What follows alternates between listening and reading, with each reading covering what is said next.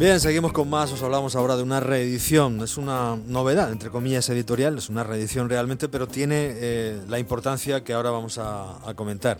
Ha vuelto a dar a la imprenta, en este caso con el sello del Colegio de Periodistas o la, Asociación de la Prensa, la Fundación de la Asociación de la Prensa de la región de Murcia, el título Un plazo para vivir. Es obra de Antonio Crespo, periodista, escritor cineasta, también fue presidente de la Asociación de la Prensa de Murcia. Y está al habla con nosotros eh, su hijo, eh, Miguel Crespo, que nos va pues, a ayudar a glosar la figura de don Antonio Crespo Pérez y hablar un poco también de esta, de esta novela corta que se ha vuelto a, a reeditar. A perdón. Miguel, bienvenido, buenas tardes. Hola, buenas tardes. Bueno, cuéntanos, ¿cómo ha sido eh, esta oportunidad de ver reeditada esta, esta novela corta de, tu padre? Y, bueno, y va a haber una presentación eh, en estos días que al final se ha visto eh, retrasada ¿no? por, por, esta, digamos, nube de aplazamientos que estamos, que estamos y de retrasos y de cancelaciones que estamos viviendo. Pero bueno, ¿cómo fue la idea de, de reeditar Un plazo para vivir? Bueno, pues esta novela se editó en el año 69, en 1969, mm. y estaba agotada. Y bueno, la familia eh, contactamos pues con, con, los que habían sido amigos de mi padre y, y, hemos tenido pues la ayuda del Colegio de Periodistas de, de, Murcia y han decidido reeditarla porque es una novela que en su momento pues tuvo su importancia, ganó el premio Martínez Tornel y estaba prácticamente desaparecida, ¿no? Agotada y destinada parecía a desaparecer, pero nos hemos juntado y hemos, nos hemos propuesto que, una novela eh, que, se escribió en Murcia y que se, y que se desarrolla y habla de, de la Murcia de los años 60, pues que, que no se pierda. Es una novela corta, una novela, que tu padre eh, es un género que cultivó eh, profusamente también el cuento y, mm. muchas otras cosas. Eh, es curioso porque la edición original, la primera edición, es cosa de hijos de Antonio Zamora, que era una, una firma comercial muy importante en Murcia en aquellos años 60 también y después, ¿no? Pues sí, había un concurso de, de novela murciana y entonces eh, al que ganaba el premio pues esta, esta este comercio eh, le editaba el libro no y entonces fue editado pues por un comercio muy tradicional en Murcia que, existió en la calle Platería creo sí.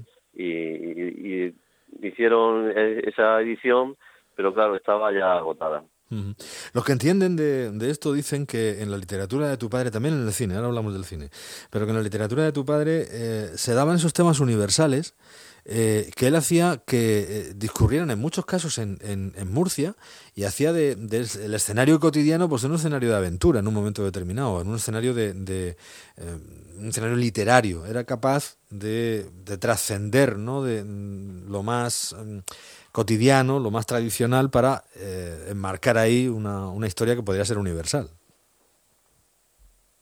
Pues sí, los libros de, de mi padre pues transcurren en las calles de Murcia, habla pues de, de, la Plaza de Belluga, de la Glorieta, y son escenarios muy, muy cotidianos, pero luego tienen unas historias pues de cierta profundidad, ¿no? En este caso, en el libro Un plazo para vivir, pues se plantea el tema ese de una persona a la que, a la que el médico le, le dice que, que le queda un, cierto plazo de vida solamente.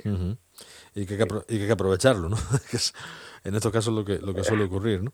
Eh, la reedición de la, de la Fundación de la Asociación de la Prensa, pues cuando, en el momento en el que se presente finalmente, pues eh, contaba también con, con, la presencia de, en fin, de estudiosos y profesores como el, catedrático Francisco Javier de Terrevenga, eh, de la novela también han hablado otros como, como José Belmonte, sin ir más lejos, y, y, y en el ámbito cinematográfico que es muy, muy interesante, pues el, profesor Cerón, Juan Francisco Cerón, también se va a ocupar de ese, de ese espacio. Eh, la literatura de tu padre, decimos, eh, se desarrolla un poco en esa, en esa línea, no solo hablamos de, de un plazo para vivir, ese premio Martínez Tornel, pero, pero eh, hablamos también de, en fin, títulos como ficciones o como Déjame que te cuente, entre más de, de, de 30 libros, que también cultivó, hemos dicho, novela corta, cuento y también ensayo y, y manuales digamos, profesionales sobre, sobre la técnica del cine, o sea que no le hacía cosas a nada.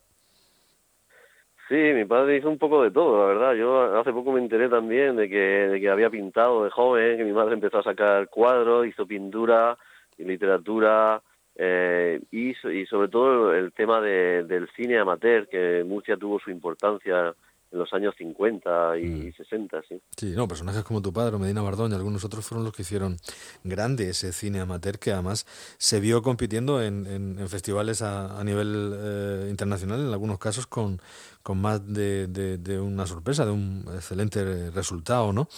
Eh, él escribe las técnicas, la técnica del cine, el guion de cine, el lenguaje del cine a través de distintos años, del 56 al 72, va publicando todas estas obras y, y en aquellos años 50-60, como decimos, es cuando eh, aparece, pues quizás su película más conocida, Una aventura vulgar, pero también hay otras como La llamada o el concierto de, de, Varsovia.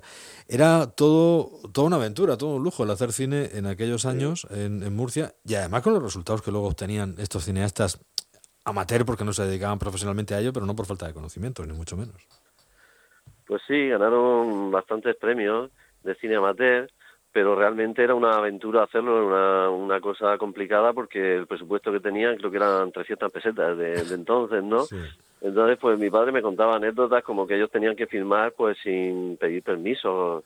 Eh, entonces, pues hacían las escenas en la calle y la gente a veces salía sin saber que estaba saliendo en una película, recurrían a amigos, a, la familia.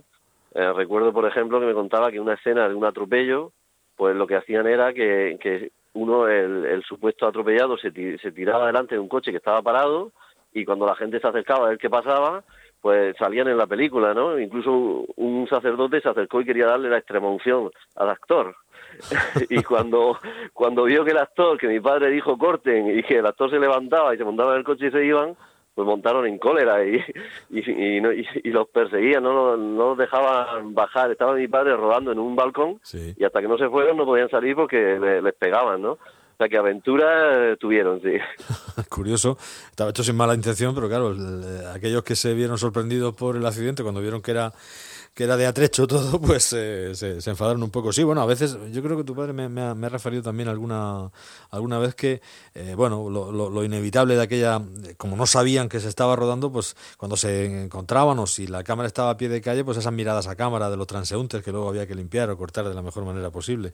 Se rodaba en cine y sin las facilidades de lo digital, o sea que estamos hablando de, de otro mundo y de otra en fin, de otras dificultades que hacen grande ¿no? ese cine que se, que se hizo en, en, algún momento. Y luego el, el, mundo del periodismo también, porque hablamos de la literatura, de, del ensayo, eh, hablamos del cine, pero él realmente lo que eh, hizo toda su vida profesionalmente fue dedicarse al periodismo, aunque él eh, siempre estuvo ahí haciendo crítica cinematográfica, haciendo crítica literaria, que era su pasión, ¿no? Pero bueno, muchos años sí, como periodista. La vida se la ganaba como, como periodista y también profesor de francés, o sea, uh -huh. que hacía un poco, hacía un poco de todo, ya te digo, y, pero él pues sí que hacía la crítica de cine del periódico La Verdad, en el que trabajaba, uh -huh. y como has dicho antes, pues fue eh, presidente del Club de Prensa eh, desde el año 1975 a, al año 1983, o sea, durante toda la transición, uh -huh. que fue un periodo pues, complicado y muy interesante. Mi padre también me contaba anécdotas de cuando trajeron a Fraga aquí a Murcia,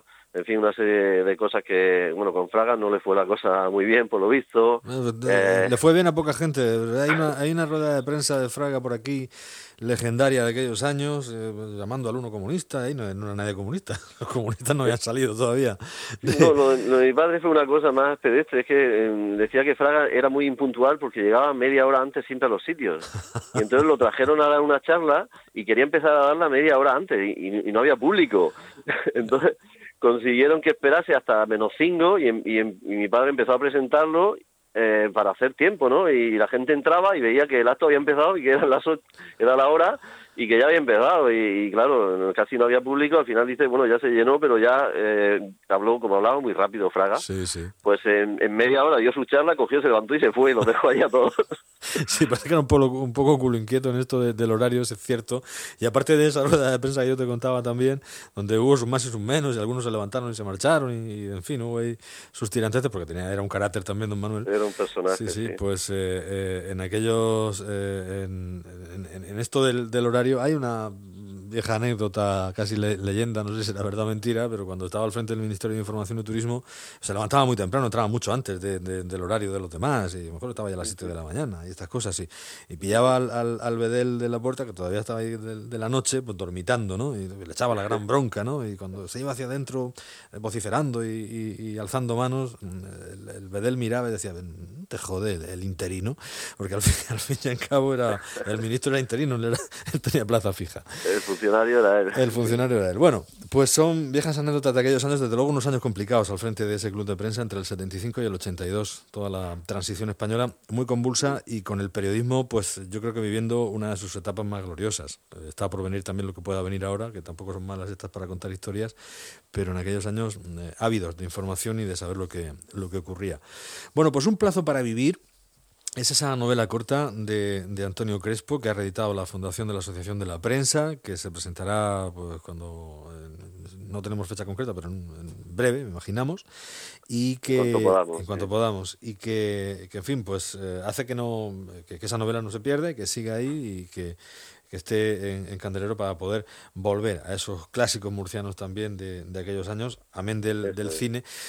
A, veces uno, yo he pensado varias veces eh, en, que yo creo que tu padre se quedó con ganas de poder adaptar algunas de sus novelas cortas al, al cine. Ya hemos hablado de, las dificultades de producción y muchas veces comentaba que, que, lo que hacía cuando no salía bien la novela o cuando, cuando no daba para la novela y, o, no o veía que era muy difícil adaptarle y tenía cierta intención de hacer esto, pues la reconvertía en un guion. Y, y lo que hacía era, era rodar, ¿no? Pero hubiera estado bien, por ejemplo, esta misma, haberla llevado a la pantalla. Nunca es tarde, se me ocurre. De manera que dando, dando ideas. ¿Esto cuándo lo podemos encontrar en, en librería, Miguel? Bueno, en la, en la librería eh, Diego Marín, que, que, lo ha impreso, ya, ya está allí. Sí. Y, y, también lo que estamos intentando es que llegue al máximo público. Por ejemplo, en la biblioteca regional queremos que esté y ya nos han dicho que va a estar en en esto para disponible para los clubes de lectura. La, la fundación va a donar 25 libros a la biblioteca para que los clubes de lectura los puedan leer y, estos clubes de lectura yo creo que hacen una labor importante y una novela murciana que habla de Murcia pues yo creo que, que puede tener ahí un buen recorrido. Y lo que queremos es eso que, que los libros están para, para leerlos no los libros quieren que los lean y lo que queremos es que llegue al máximo número de gente posible. Perfecto, pues eh, con esa idea sale y se mantiene ahí esta, esta novela Un plazo para vivir, son poco más de 100 páginas de lectura agradable y, entrañable. Diego Marín, eh, librero, ahí encontramos ese texto para todos aquellos que estén interesados y también, ya decimos, clubes de lectura y bibliotecas. Miguel Crespo, el hijo de don Antonio Crespo Pérez, que es la figura que hoy estamos glosando, nos lo, nos lo contaba esta tarde desde los distintos ámbitos y puntos de vista el periodista, el escritor y el cineasta. Muchas gracias, Miguel, y mucha suerte. Eh, muchas gracias, Jacinto. Ha sido un placer. Igualmente, un saludo.